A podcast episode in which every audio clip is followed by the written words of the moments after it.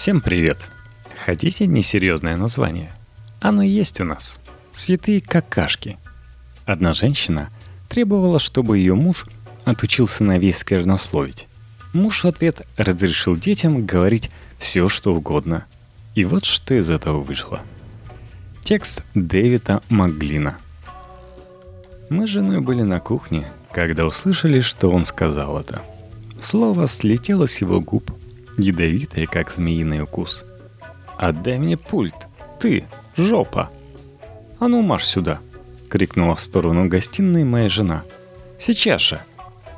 Хейден, наш пятилетний сын, выглянул из-за угла. Весь такой белобрысый, взъерошенный и дерзкий. Жена присела на одно колено и положила руки ему на плечи. Она изо всех сил сдерживала смех. «Мы так не говорим. Это нехорошо», — сказала она. «Видишь, к чему приводят такие слова?» — вторил ей я, пытаясь не обращать все в шутку. Из-за них мама плачет. Хейден покосился на мать. «Мне кажется, она не плачет». «Попроси у брата прощения», — сказал я. «Ни за что мне просить прощения», — ответил он. «Галин противный. Он большая-большая жопа». Жена взяла себя в руки и перестала содрогаться от сдерживаемого смеха. «Кто научил тебя этим словам?» При этом она смотрела на меня. Это было скорее обвинение, чем вопрос. Мне нравилось сквернословить с детства. Не могу назвать конкретную причину, кроме той, что все эти слова были под запретом. Вообще, слова занимали всю мою жизнь. Помню, в детстве меня поразило слово «лопатка», «шовел» на английском. Чем больше я его произносил, тем более странным оно казалось. Если проговаривать его медленно, получается что-то вроде хрюканья. А если крикнуть, какое-то оскорбление, издевка. Но а ругательства всегда были особенными словами. Они как языковые сладости. Полезности ноль, зато приятно на вкус. В общем, я вполне допускаю, что сыновья научились ругаться у меня. Но слова обычно не приходят из одного источника – как гриб, они распространяются через дверные ручки и прилавки. Подозревая, что Галин впервые услышал их от старших детей на игровой площадке. Потом передал их младшему брату Хейдону, а тот распространял их в своей детсадовской группе, пока они не дошли до уха воспитательницы. И вот, спустя пару дней после инцидента с жопой, воспитательница позвонила нам. В первый раз когда Хейден сказал слово на букву «Ф», я попыталась все свести к шутке, сказала воспитательница. Но теперь другие дети пристают с просьбой объяснить, что оно значит. Дорогой слушатель, ты-то знаешь английский. Это слово на «F» очень популярно в России. Он сказал это в садике, переспросила моя жена и покраснела. Спасибо, что сообщили. Мы разберемся с этим. Она показала на меня пальцем – ты разберешься. Я отвел Хейдена в ванную и взял из мыльницы брусок мыла, подбрасывая его в руке как камень. Если ты будешь говорить плохие слова, мне придется промыть тебе рот вот этим. Думаешь, у него приятный вкус? Сын взял большой палец в рот и пожал плечами. «Попробуй», — предложил я. «Просто лизни, чтобы почувствовать вкус». «Ты первый», — сказал он. Я понюхал мыло. Оно пахло мятой. Я провел языком по краю бруска. Все казалось хуже, чем я представлял. Мыло на вкус было мыльным, горьким и невнятным. Я метнулся к крану, обхватил его губами и включил воду на полную. «Отвратительно!» – заявила Хейдену, промыв рот и высунув язык для просушки. «Теперь твоя очередь». «Ни за что!» – крикнул он повернулся и побежал к лестнице. «Ни за что! Ни за что! Ни за что!» «Никаких больше ругательств!» — крикнул я ему вслед. Жена стояла на кухне и держала ладонь на лбу. «Не могу поверить, что он сказал такое в садике», — сетовала она. «Да», — выдавил я из себя. «Что «да»?» — крикнула она. Целый спор состоялся между нами в этих трех репликах. Нам уже не первый раз звонили воспитательницы.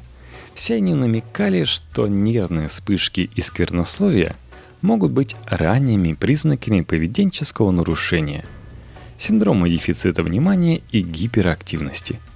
Я возражал, что тут у нас просто маленький мальчик со своими странностями и эмоциями. И все-таки мы беспокоились. Одно дело эмоции, а синдром – это уже пятно, которое, если пристанет – может разрушить все наши надежды на великое будущее для наших сыновей. Спустя пару месяцев после звонка воспитательницы мы ехали на свадьбу друзей в соседний штат. За четыре часа в машине парни накрутили друг друга, и я услышал шепот с заднего сиденья. «Отстой! Яйца, какашки и прочую чушь!» Следовало бы гаркнуть на них, но вы помните, я пробовал, и это не помогло. Что ж, применим другой метод. «Видите этот мост?» – спросил я. «Это граница штата. Можете ругаться, пока мы ее не пересечем». «Мы можем говорить все, что хотим?» – спросил Галин. «Только пока мы едем по мосту», – ответил я.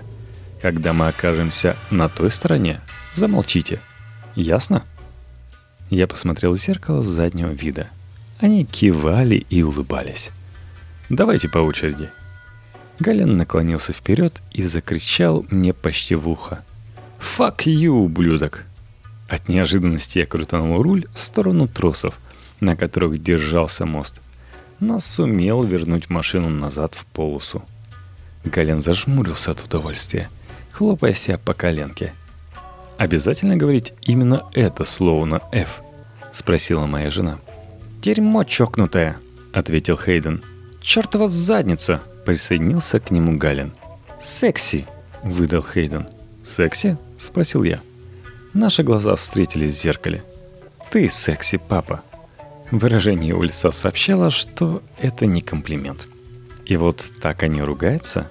Комплименты, которые стали оскорблениями, вульгарность, перемешанная с банальностью. Что ж, я думаю, можно успокоиться.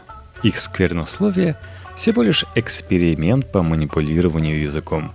Дом, который они учатся строить.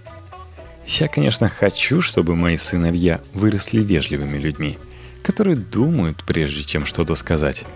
Но еще я хочу, чтобы они не потеряли дар речи, когда придет пора ругаться, чтобы знали, как и что сказать в какой момент.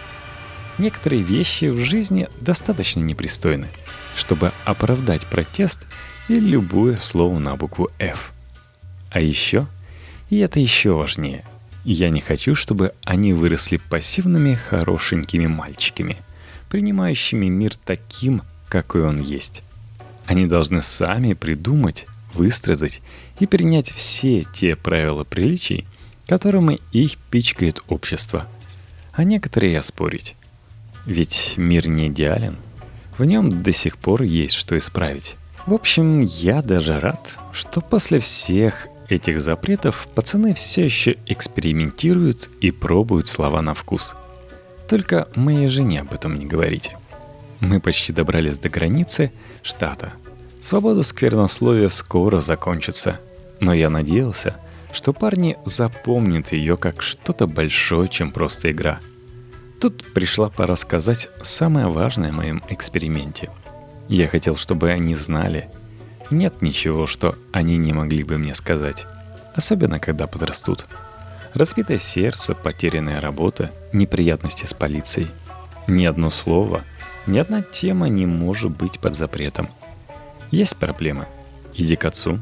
Он выслушает и поможет. Прежде чем мы доехали до конца моста, Хейден испустил еще одно ругательство. «Святые крабкейки!» — прокричал он. Это было самое страшное выражение в его запасе. И не важно, что в нем не было ни одного бранного слова. Я дал ему шанс выговориться, и я выслушал.